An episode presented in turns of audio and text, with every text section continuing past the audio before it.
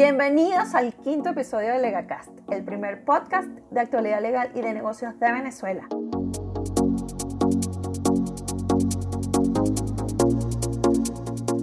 Nuevamente con ustedes Dubrasca Sapiaín, abogado del Departamento Corporativo de Lega Abogados. Hoy tengo el inmenso gusto de estar acompañada por uno de nuestros productores del LegaCast desde sus inicios, pero de los más jóvenes de la firma, Luis Poletti, abogado también de nuestro departamento corporativo de Lega en Caracas. ¿Cómo estás, Luis? Hola, Durasca. Muy contento de poder formar parte de este capítulo y bueno, de acompañarte el día de hoy en un proyecto al que estimo tanto como lo hago con el LegaCast. Bueno, Luis, entonces vas a disfrutar muchísimo tu debut por lo interesante de los temas que vamos a estar tocando el día de hoy y por supuesto por nuestros invitados. ¿Por qué no le cuentas a la audiencia los temas que vamos a tratar en este episodio? Bueno, sin lugar a dudas será así y más aún con tu compañía. Mira, te cuento que el día de hoy conversaremos sobre las contrataciones electrónicas y sus implicaciones en la ciberseguridad de las empresas. Posteriormente estaremos hablando sobre el sorpresivo ajuste de la unidad tributaria y su reemplazo por la divisa de mayor cotización. Y por último, conversaremos sobre cómo se desarrolló el Congreso Internacional de E-Commerce.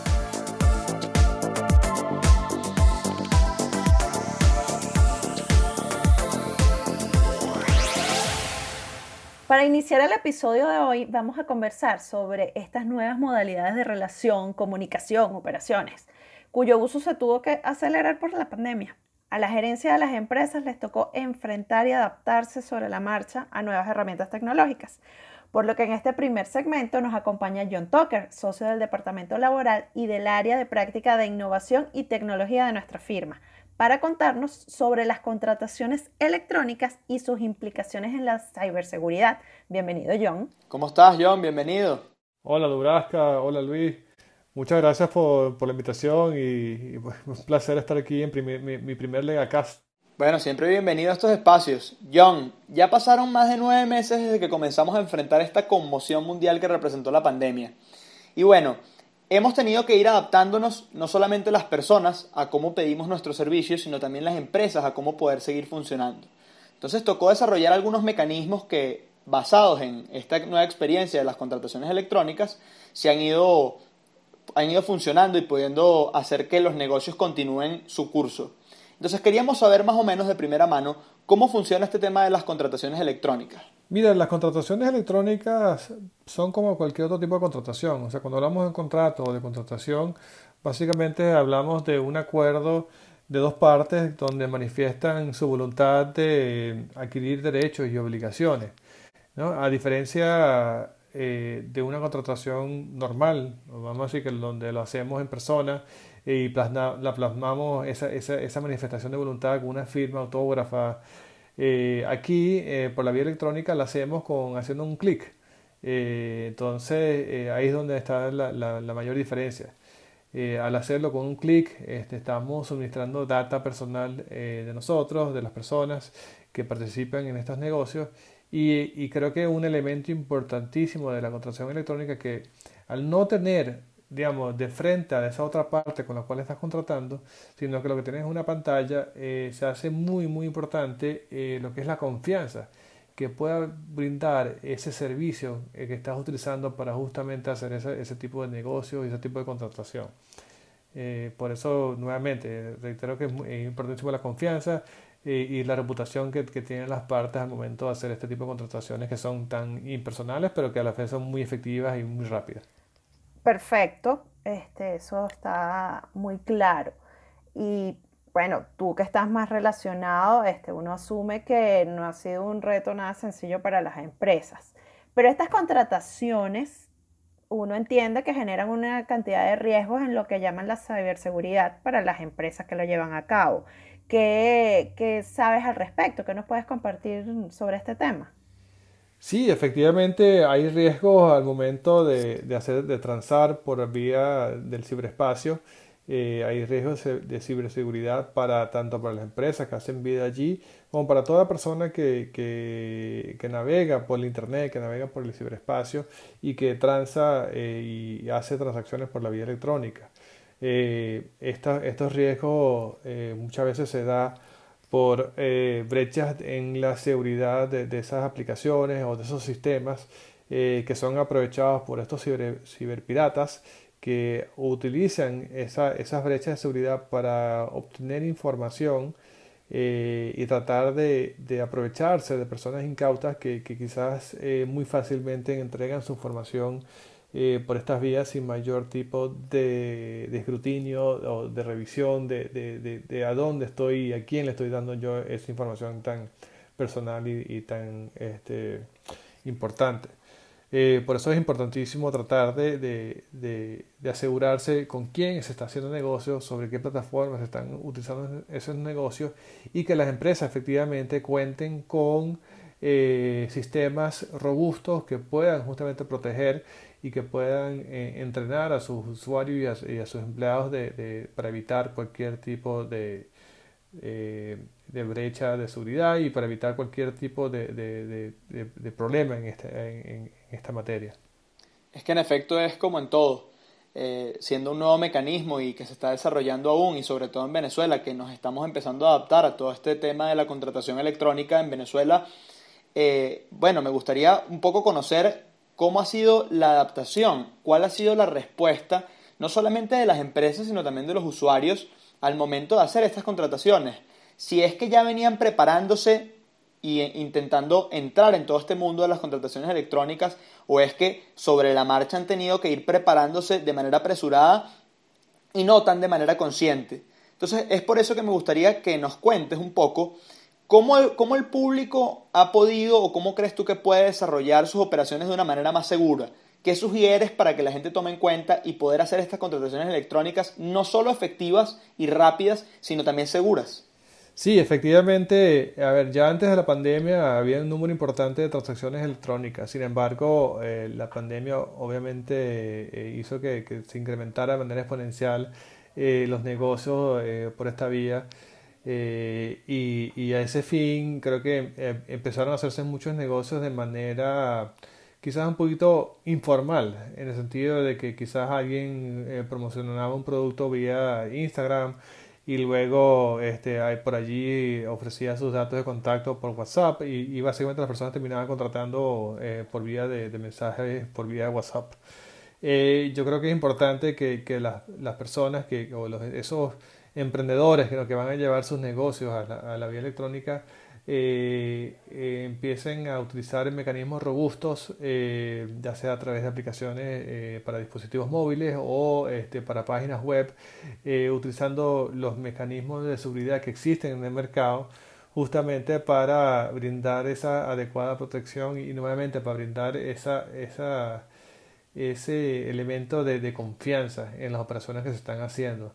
Eh, un elemento importante eh, al momento de contratar electrónicamente es justamente que conozcas bien a quién le estás comprando, a con quién estás haciendo negocios y que haya forma de, tratar de, hacer cumplir esa, esas obligaciones o eso que, que, se adquieren eh, cuando se contrata por vía electrónica.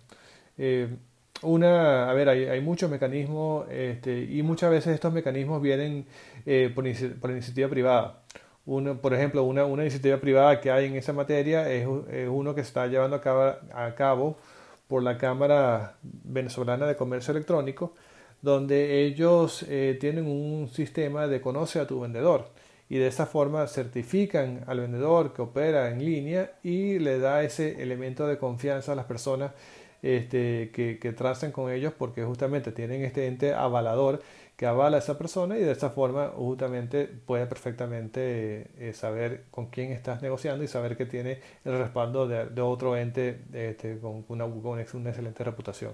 Bueno, de verdad que creo que es un tema más que interesante, ya de primera necesidad y, y de sumo interés para todo lo que es nuestra audiencia teniendo en cuenta que tenemos las, las, dos caras de la moneda, tenemos a proveedores y compradores y, estos tips que nos acabas de dar son valiosísimos. Eh, encantada de haberte tenido en nuestros espacios hoy, John, y bueno, espero que puedas volver a acompañarnos muy pronto. Gracias nuevamente, un placer haber estado aquí.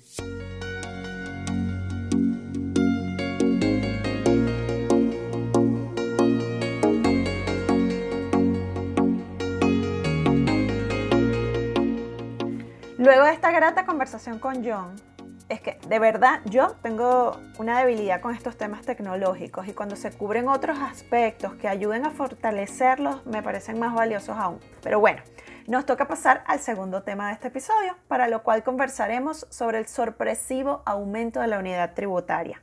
Para conocer qué es lo que está pasando con la famosa UT, ahora vamos a conversar con otro de nuestros productores y también abogado joven de Lega. Le damos la bienvenida a Francisco Delgado, abogado del Departamento Tributario de nuestra firma. Bienvenido, Fran. Épale, Fran, ¿cómo estás? Bienvenido. Muchas gracias, Durasca. Muchas gracias, Luis. Yo encantado. Bueno, Francisco, creo que sería muy interesante que esta oportunidad la aprovecháramos para que nos comentes más o menos de qué va este aumento del valor de la unidad tributaria y por qué, desde tu perspectiva, crees que este ajuste enloqueció de tal manera a toda la administración pública. Sí, Luis, fíjate, el 13 de marzo de este año hubo un aumento de la unidad tributaria a 1.500, que de alguna manera buscó sincerar los valores de los impuestos, de las tasas y de las contribuciones. Pero lo inusual, Luis, se concretó con el nuevo Código Orgánico Tributario. Vamos a centrarnos en que la unidad tributaria es una medida o unidad objetiva y aritmética que, bueno, fue creada para combatir la inflación y actualizar los montos que, por característica de, bueno, de la ley y del papel, quedan fijos y que además tiene unos procedimientos claros para determinarse.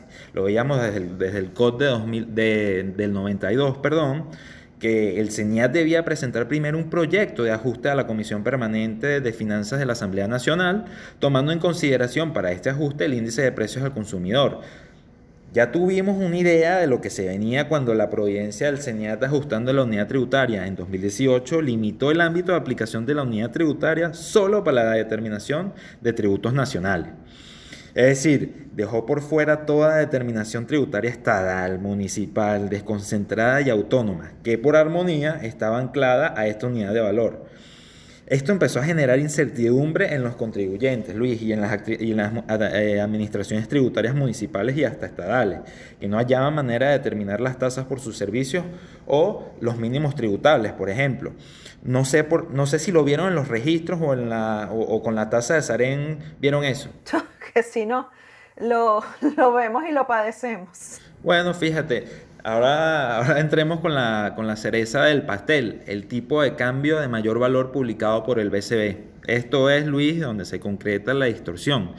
Y que bueno, esto lleva a, verificar que antes había un rezago totalmente de los valores que se tenían para calcular las multas, los impuestos, y, ahora pretender eh, fijar este valor a una unidad que en nada tiene que ver con, con, el bolsillo del venezolano, este, cabe lugar a, solicitar la, inconstitucionalidad. Pero bueno, eso ya es un tema de, y tela que cortar en, otro episodio.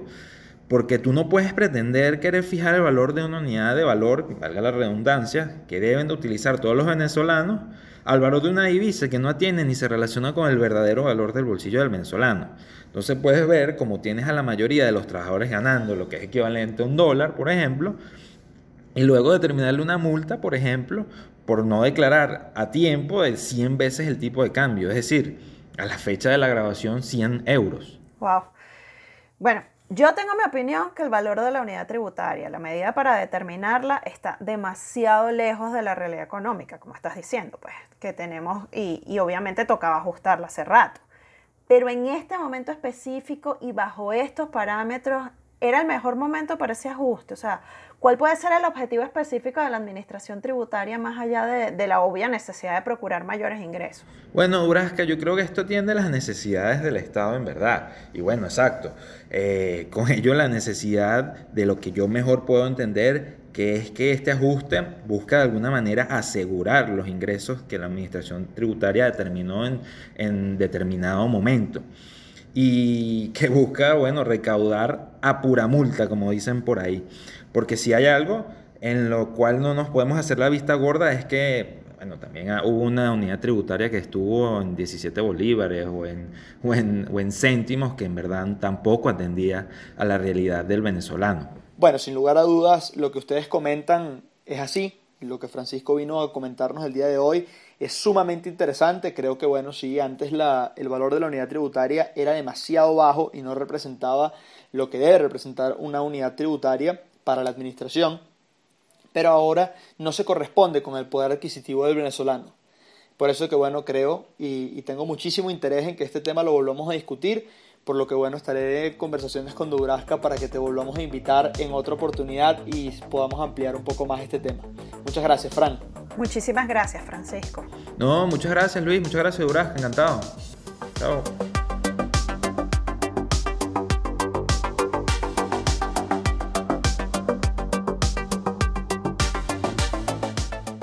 Y para concluir el episodio del día de hoy, queremos presentar al consultor de nuestra firma y director de la Cámara Venezolana de Comercio Electrónico, Marcel Imeri. ¿Cómo estás, Marcel? Bienvenido, Marcel. Hola, Luis Dubrasca. Bueno, estoy muy contento de verdad de estarlos acompañando hoy, eh, preparando este contenido tan interesante de un nuevo LegaCast vinculado con el comercio electrónico de Venezuela. Marcel, sabemos que el directorio de la CABECONI estuvo trabajando intensamente en hacer realidad el primer Congreso Internacional de Comercio Electrónico que se celebró exitosamente los días 24 y 25 de noviembre. Los temas abordados fueron variadísimos, súper interesantes en cualquier cantidad de aspectos relacionados con el e-commerce. Particularmente yo disfruté de varias conferencias. La parte de las experiencias me encantó, ver, ver lo que había sido para cada tipo de negocio, de verdad, mm, me encantó. Muy bueno de verdad. Ahora, cuéntanos desde tu percepción cómo estuvo el evento y cuál fue la respuesta de los asistentes. Oye, mira, el evento quedó espectacular, pues. De verdad que el resultado de lo que fue un trabajo en, en equipo intenso de los distintos miembros y directores de la Cámara fue mm, increíble. Pues. Eh, invito a todo el mundo que tenga la oportunidad de visitar el canal de YouTube de la, de la Cámara y ahí te van a tener acceso a cada una de las conferencias que se llevaron a cabo ese día. ¿no?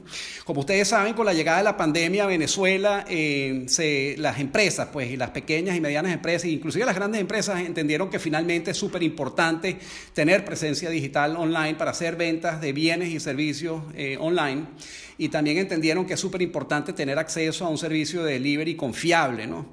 Eh, y, bueno, lo que estamos viendo desde, desde, febrero en adelante es que muchas, muchas empresas lo están haciendo de manera anárquica, hay como una especie de buonerismo digital y en la Cámara tomamos la decisión de hacer lo necesario para formalizar y profesionalizar el comercio electrónico en Venezuela. Y nos pareció que una manera excelente de, hacer, de lograr ese objetivo es organizando un evento de carácter internacional que fue este primer Congreso Internacional de Comercio Electrónico que eh, se llevó a cabo la última semana del mes de noviembre. El, evento fue todo un éxito. Eh, en ese evento se llevaron a cabo 20 conferencias. En esas 20 conferencias participaron 27 expositores de Venezuela, Estados Unidos, Colombia, Chile y la India. Compartimos cinco casos de éxitos y se registraron para participar en el evento más de 3.000 participantes, que no solamente participaron en el evento, sino un número importante de ellos están en ese proceso de registrarse como miembros de la Cámara para formar parte del ecosistema de, el comer, de, la, de la Cámara de Comercio Electrónico de Venezuela, que lo que busca es, como les comentaba antes, impulsar el comercio electrónico en Venezuela y profesionalizar y darle acceso a conocimiento a todas las personas y empresas pues, que quieran hacer comercio electrónico formal y de manera efectiva en nuestro país. Qué bueno saber que, que a pesar de la pandemia, y conversábamos con ahorita contigo, Marcel, comentabas el hecho de de que la gente ha tenido que tener presencia digital y no solamente las empresas, sino que también lo han logrado las personas. Entonces, eso forma parte también de esa respuesta positiva que tuvieron este, que tienen este tipo de eventos actualmente, que es que la gente se ha adaptado, a pesar de la pandemia, están de manera digital uniéndose a este, a este tipo de eventos. Pero quisiéramos saber un poquito más cuáles de esos temas que quizás no eran los principales, que son de los que todo el mundo habla, fueron los que generaron como más debate o llamaron más la atención al público que formó parte de este evento. Oye, como les comentaba antes, se abordaron en las conferencias múltiples temas, ¿no? Hablamos de temas de emprendimiento, de ciberseguridad, de marketplaces, del, servicio de delivery courier nacional, hablamos de lo que las distintas herramientas que se pueden eh, utilizar para construir una tienda online, hablamos de plataformas de mercadeo digital, hablamos de, de marketplaces o centros comerciales digitales, hablamos de temas que tienen que ver con taxes, con ciberseguridad. Quizás tú sabes los, los tres temas que yo creo más importantes, que yo creo que, por lo menos a mí me llamaron la atención, fue todo lo que tiene que ver con, con el emprendimiento, porque yo soy un emprendedor empedernido y tanto fue lo importante de ese evento que estamos organizando en la Cámara, un taller eh, que se va a llevar a cabo este mes que, que tiene que ver con eh, Lean Startups. Entonces los invito a que se registren y participen gratuitamente en ese evento. Otro tema que abordamos de mucho interés fue todos los aspectos, los aspectos impositivos que una persona o una empresa que decida hacer comercio electrónico tiene que observar para hacer las cosas como se deben hacer. Eh, y por último, también tuvimos la oportunidad de participar y me llamó muchísimo la atención eh, eh, todo lo que tiene que ver con ciberseguridad. En estos últimos dos eventos participaron integrantes de nuestro escritorio Lega. Y de verdad que la información que se compartió en cada uno de esos paneles fue maravillosa y nuevamente le extiendo a la audiencia la invitación de visitar la página YouTube de la Cámara y revisar ese contenido poco a poco para que adquieran conocimientos sólidos relacionados con el comercio electrónico de Venezuela. Muchísimas gracias, Marcel. Espero que podamos seguir contando con este tipo de congresos que son oportunidades valiosas de conocimiento y crecimiento.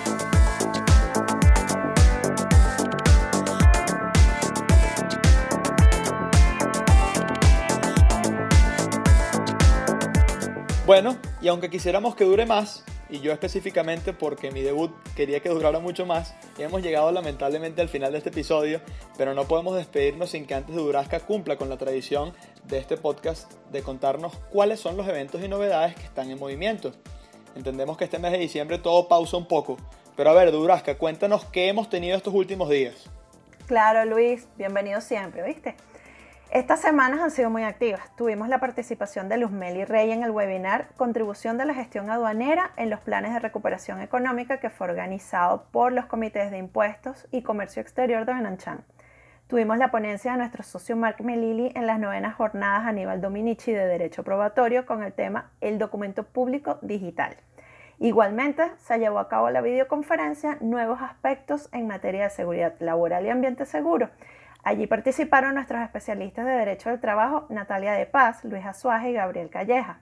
Y hasta participamos en las séptimas jornadas de arbitraje organizadas por la Academia de Ciencias Políticas y Sociales y la Asociación Venezolana de Arbitraje.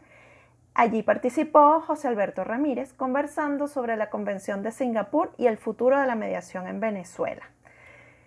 Para las grabaciones de eventos pasados y los datos para conexiones de nuevos los pueden encontrar en nuestras redes sociales.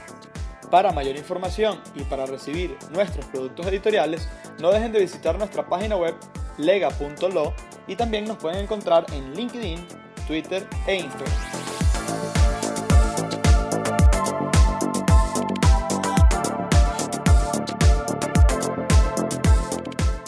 Si te gustó nuestro podcast, no olvides suscribirte al canal, compártelo con tus amistades y déjanos un like en la plataforma preferida.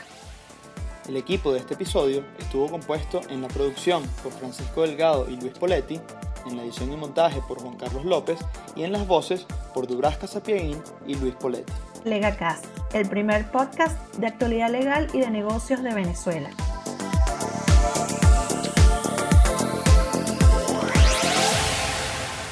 Este programa llegó a ustedes con el apoyo de la Fundación Lega para el estudio de la relación aplicada entre la tecnología y el derecho.